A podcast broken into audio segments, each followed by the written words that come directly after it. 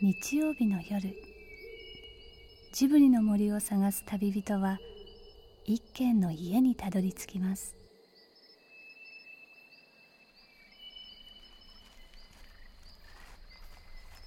ジブリの森のラジオの川のほとり。そこに立つレンガの家はスタジオジブリ鈴木敏夫さんの隠れ家です。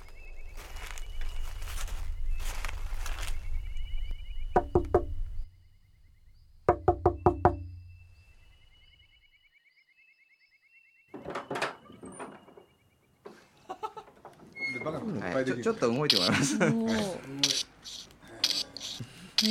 ういう軽いのがいい。これをやればこれを鈴木さんのアニメーションができるんだ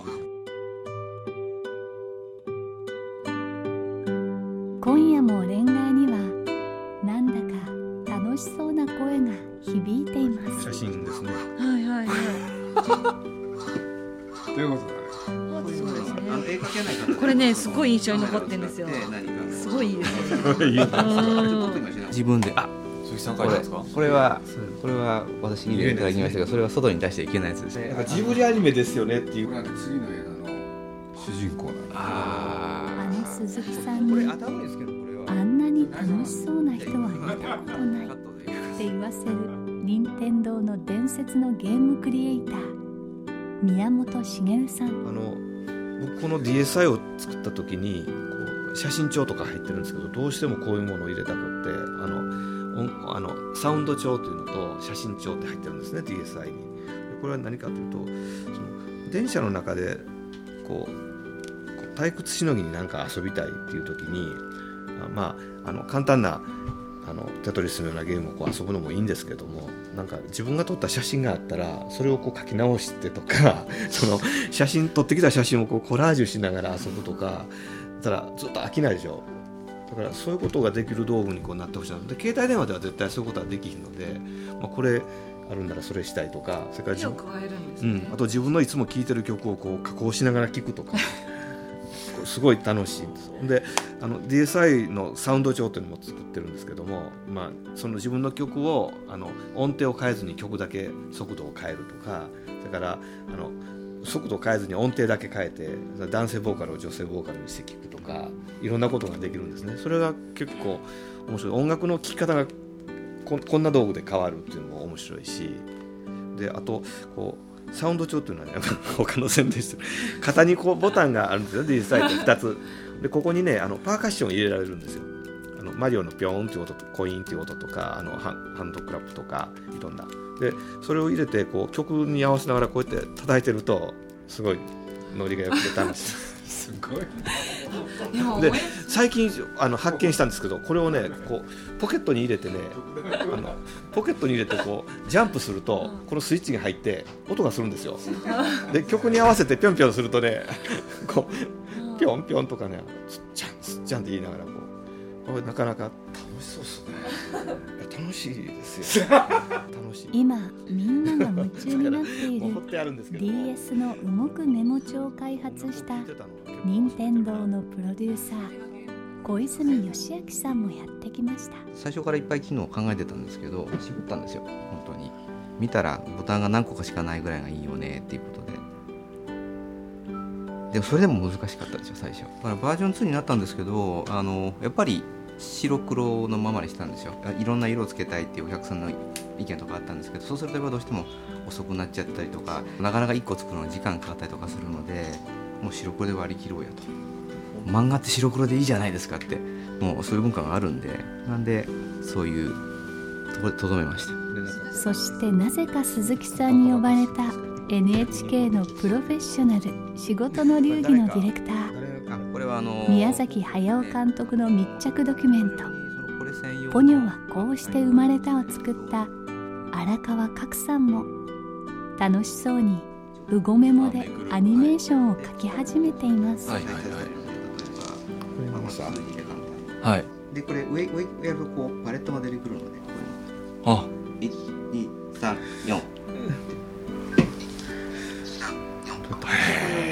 これはですよね。へあらゆるものをゲームにしてしまう宮本さんとあらゆる現実を物語にする鈴木さん。今度サンプルいろんなですけど二人はなぜ今夜本当だレンガ屋で会うことになったのか。もしかするともう二人のロールプレイングストーリーは始まっているのかもしれません。動くメモ帳っていうんですよね。あのアニメーションツールじゃないんですよ。メモあくまでもメモ帳なんですけどメモ帳をたくさん使うと動くよっていう。だから動かしたい人は動かしてねっていうぐらいあの単純なツールで。こういう遊ぶ人が考えて何かを試してそのフィードバックがあるっていうのがインタラクティブの僕面白さだと思ってるって話しましたけどもそうすると究極の面白さっていうのは CAD やって思ってるんですよね。え？CAD キャド CAD っていうかあの、まあ、ペインターであるとか、うん。あの工業デザイン用の立体を作る CAD であるとか、要はあのなんか作りたいなと思ったらそれをサポートしてくれてコンピューターが。でできるだけ簡単に作ったものを見てそれでもうちょっと直したいと思ったらそれを直していく直してるうちにどんどん楽しくなってでそれを誰かが見て何か言ってくれることが嬉しくなってそれであ作作るっていうのは面白いなって。その作り始めると毎日楽しいでしょ。帰って何かしたいとか。だから結局その、うん、そういうものが一番面白いに違うのかなと思ってて。ただ世間一般的にはいやあの物を作るっていうのはあの好きな人と嫌いな人があってって言われるでしょ。で僕は割とそう思ってなくて実は物を作るっていうのは誰でも実は楽しいはずなのでただ自分にはできひんなって思ってしもたり面倒くさそうやなと思ったりするから作らなくなっていくわけなんでちっちゃい子が一番素直に絵描きますし、でまあ、それに近いものを作りたいなとか一人でもその作るのが面白くないなと思ってた人が作るっていうのは面白いなと思うように変えたいなっていうおこがましいですけど。それがあって割と自分で何かを作る系のゲームはあの積極的に作りたいんですよ。それで最近あのあのインターネットで自分の作ったものを見てもらうとか、まあ、雑誌ならもう投稿してごく選ばれたものしか載せられないですけどインターネット上なら別に何でも上げた人が全部見てもらえるチャンスがあって。そういう環境の中でなんか簡単に作れてで簡単に評価がもらえるものがあったらいいなという。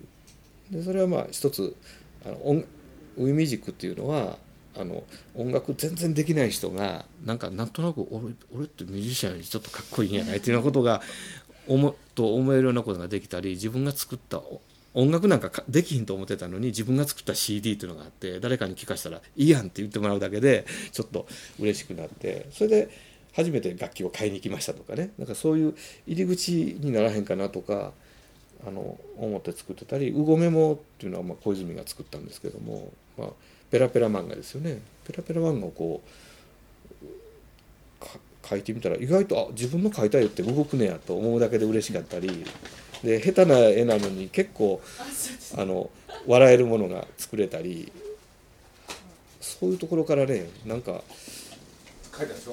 はい、書きました。前の時は私多分触らなかったと思うんですよああんまりもうなんか難しそうでそ したらやったら。うでしょ？難しそうに思うけど意外と簡単。意外とそうじゃないんですよね。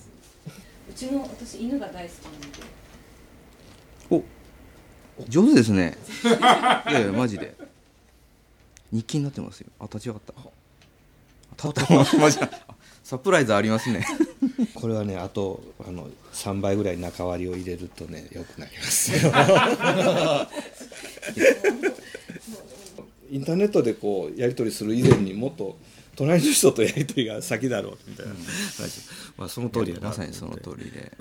最近ほらだいぶ DS と Wii で、あの親がゲームを理解するようになって、親も子供も同じものを遊ぶというところまで来たんですけども、今度こういうエディターを親が一緒に使うようになると結構面白いんですよ多分、うん。編集ですね。子供が作ったものを親が直したり、結構ねそういうのそこもコミュニケーショそのねンですね。あの Wii ミュージックもそうですけど、かなりその Wii ミュージックを音楽ツールとして見ずに家族で使うという目で見てくれた人とか昔ちょっとあの腕に自信自慢、腕自慢のバンドをやってたお父さんとかが娘とバンドやってますよみたいなちょっとあのえ変やったりするようなコミュニケーションとか。ううん。ちの会社の女の子の田村さんっていうところもそのお兄 お兄ちゃんだけ家族でこう会会話というか家族団らんの時お兄ちゃんだけなんか同じもので、まあ、遊べなくなって遊べなくなってきた、お兄ちゃんだけちょっと一緒にできなかったんですって。でも、Wii が来て、その Wii のゲームの何だか忘れたんですけどでお兄ちゃんもそれ一緒に子供と遊べるようになったっていうことで、もうその田村さんちのお兄ちゃん2人いてもう子供もいて。でおじいちゃんもおばあちゃんもいる中でやっぱそのゲームを介して家族がまた一つになれたって言ってましたいい話です それを目指してますよね理想的ですよねおもちゃっていうとなんかすごく子供っぽいと思われるんですけどやっぱおもちゃっていうのはまあ誰でも簡単に使えるとかあのこう意味のないことに夢中になれるみたいなものが結構おもちゃかなと思っててそういう意味で僕はおもちゃって言うんですけども。おもちゃあのなんかゲームってこう自己完結のものだと思っていたんで一人で遊ぶもの、なのでそのなんかそこの辺が実際に触ってみて違ったなその良さが分かった。僕ら中学校の頃ずっと漫画を描いてたんですけど、はい、やっぱりあれ誰かに見てもらうから描いてるんですよね、ね、漫画ってでないとあのストーリー漫画とか描かないですよね、絶対そうですよね、う。ん、子供の投稿がすっごい多くてまあ、ある意味それ大人が見ても面白くないんですけども。あまりそこは立ち入っていったらあかんかなと思って自分がこうノートにペラペラ漫画書いてるのに美術の先生がちょっとここここを直せとか言わない方がいいですよね。だからもう掘ってあるんですけども。だからまあこれ宣伝になっちゃいますけども。しかもこのソフトはあの無料なんですよ。DSi を買うとあの勝手にダウンロードできるっていう。ちょっと今一生懸命やってんであれ？人ってやっぱりほらちょっと自慢できることを見つけると嬉しいでしょ。う、でそのそのちょっと嬉しいことをいっぱいこう僕も作って自慢したいしで見た人もそれを自慢してほしいとか。色塗れんだよ。あ色も。こういうあの書きながら思いつくままにこうバーッと展開していくこれ色塗る時はどうするんですか、はい色が2個ですね。でこっちの色を選ぶと赤。でこの色はこの中から選べます。まあ、今赤にしておいて、えー、まあ例えばこれこれストースクリーントーンみたいなものなんですけど、はいはい、これで塗ってみましょう。こうやってやると赤い赤い唇みたいな形で。こうやって人が集まってこういう場で話をすると絶対盛り上がるのは分かってるのに、うん、あんまりそういうところ見たことないんですよ。だからもっとこうあのインターネットだけじゃなくて、えー、街でそういうのを遊んでる人が出てくるぐらいにしたいなと思っててそのためにはまだもっといろんなことをしたいなと言ってると見事に怒られるんですけどね。だから最後までなんとかならへんのって粘らへんのかっていうとだんだんとみんな大人になってきてそれは迷惑ですよとか言って。実は作る仕事っていうのはそんな納得できるし納得したらダメな仕事や本当は妥協ですよね。ねえ、うん、勘弁してくださいよとか言われるもんなだからアニメとか映画見てると劇場があるのが気の毒やなと思う、ね、2, か2ヶ月前でもまだ延期できる。だからもう多少無理があっても勘弁してくださいよ言っても勘弁できひんっていう、まあ、いろんなことしてますよそれから。楽しいですね。言葉にうまくできないんですけど、うん、なんか大人になってゲームなんてっていう向きもあるとは思うんですけど、うん、でもなんかあの鈴木さんちであそこであのレンガ屋で奥田さんとかとなくなった時も 恥ずかしくないんだっていうかすごい。これなんかいい汗かいてるっていうかなんか暗いものじゃないじゃないですか特にそうですね。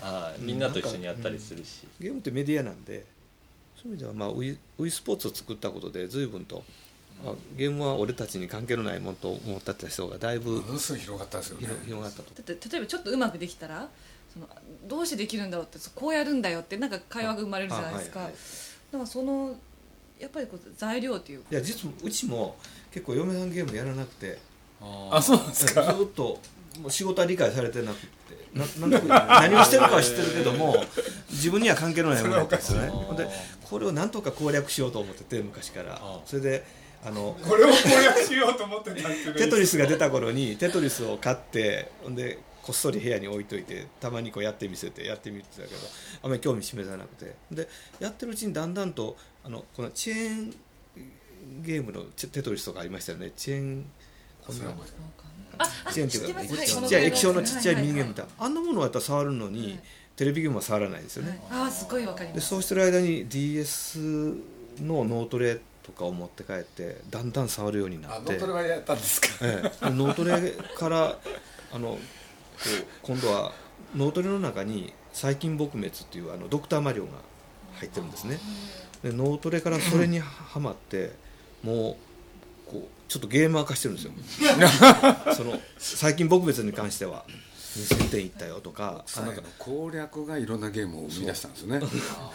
でそれをやっている荒川参考になるじゃない。僕はすごく参結構ね子供にほらもうゲームやめてお風呂に入りなさいって言っても子供がなかなか入らへん。でしょ、で怒ってるでしょ。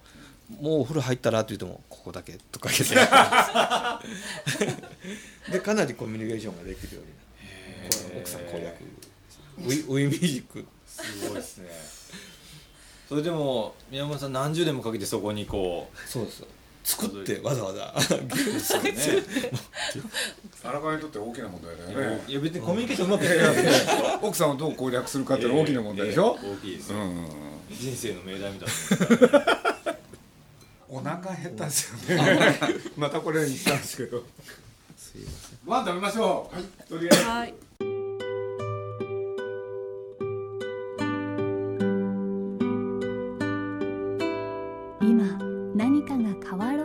ている時代です。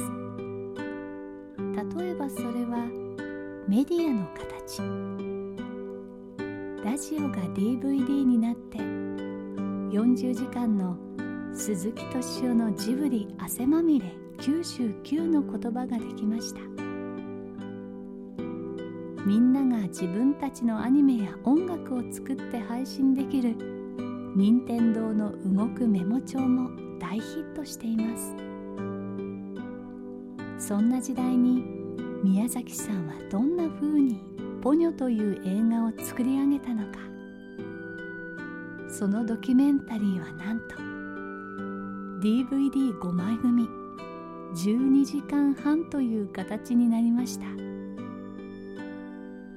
劇場はもちろんテレビでもとても流せない形です。ゲームや映画はこれからさらに新しい形を求めてこれまでの境界線を飲み込んでいくのかもしれません。食べましょう。もうお腹減っちゃった。昔そういう1年ぐらいかかってるんです宮崎なんかなんつったかな。その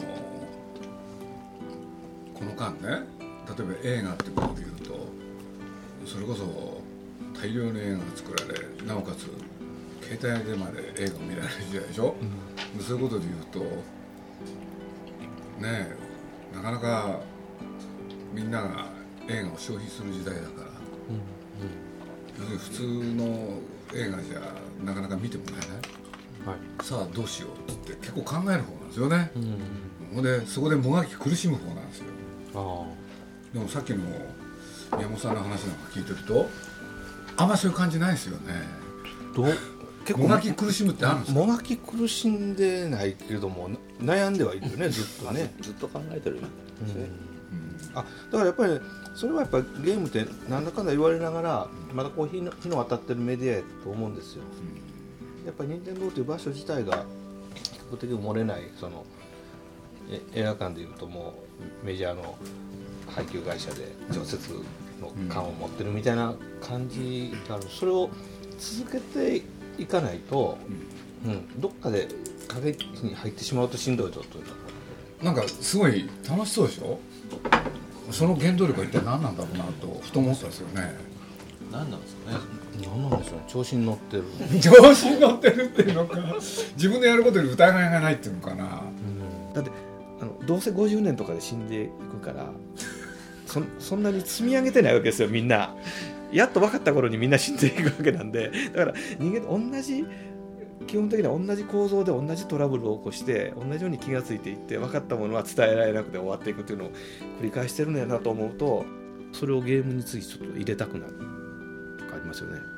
そうなると哲学ですね。そういうことを考えてないですよ。現場で見ながら気が付くのが嬉しいまた新しいことに気が付いたよみたいな気が付いたよって言って盛り上がってるのがすごい楽しくて。鈴木敏夫のジブリ汗まみれ。今夜の出演はスタジオジブリ鈴木敏夫。伊平陽子。任天堂専務取締役情報開発本部長。宮本茂さん。情報開発本部東京制作部小泉義明さん。そして NHK の荒川角さんでした。ささっきからね一人黙々と。そろそろできました、うん。なんかねかなり対策をね作ってるみたいなんですよ隠しながら。できた？はい。できた？あできタイトルバックかなんか。何もないんですちょっとこちらの見せましょうえ見ましょお。だからみんなに見せる方がいいですよこちらにそうそうそうそう。こういう形で。そんな隠さないで見ましょデータがなくなるのが一番怖いです、う、はい。どっからスタートなの？おい。おーアニメーションしてる。おお。じゃあ音入れてみましょうか。いいっすよ。はい。これ本格的にやったんじゃない？なんかあのせーの。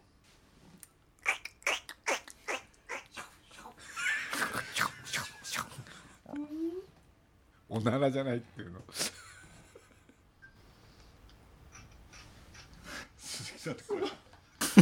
声も入ってる。ああできたできたできた。じゃないとか。まあでも出来上がりです。出来上がりです？これ子供に見せたいですねちょっと、これ戻るでやるんでしたっけ？保存していいですか？ああまた保存しなきゃいけない。ああこれで失敗するんですよね。はい。で実は皆さんに書いてもらったそうこれ宮崎さんとかすごい楽しんでやりそうじゃないですか。なんかやったんだけれど、それをなんと消しちゃった 消しちゃったんだ。そうそうそうそう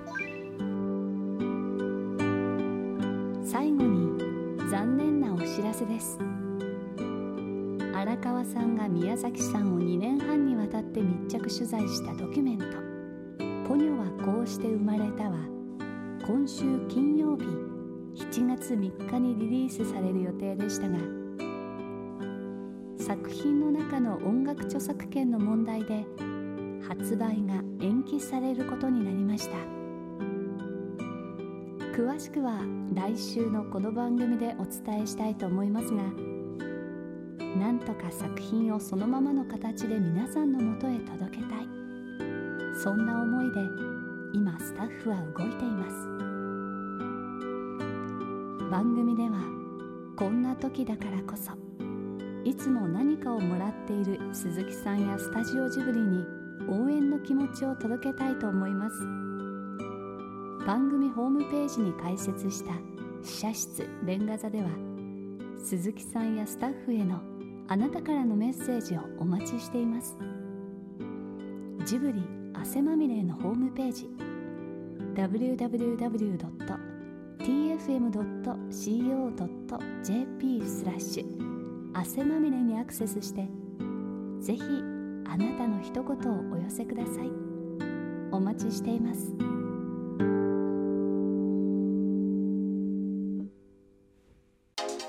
はじめまして古田敦也です。前田典子です。浅井新平です。パトリック・ハーランです。パックンと呼んでください。平愛理です。何から話しましょうか？とりあえず休憩します。えいきなり？この続きはアイデア JAL.jp で。旅にアイデア JAL なんで悩む人が増えたんですかね。悩む人僕は増えてないと思いますよ。この人たちが行くところがなくなっていった、端的に言ってしまえばね駅裏ってねすごく大事な場所だったと思うんですよね。ね。でところが今や駅の裏も表もね、あのみんな同じような顔し始めて、みんな表しかなくなってしまう。わかりますわかります。見えない DVD40 時間。鈴木敏夫のジブリ汗まみれ99の言葉発売中です。そうなってくるとあのかねダークナイトの感覚に近づいてくるわけ多分。過剰にいいこといいことやろうとするじゃないですか。外でタバコ吸っちゃいけませんとか、コピー取るときは裏紙使いなさいとか。もう。過剰なんですよ。詳しくは www.tfm.co.jp スラッシュ。汗まみれにアクセスしてください。絶対鈴木さんの幸せと私の幸せって別じゃないと思うんですよね。同じだと思ってるんですよね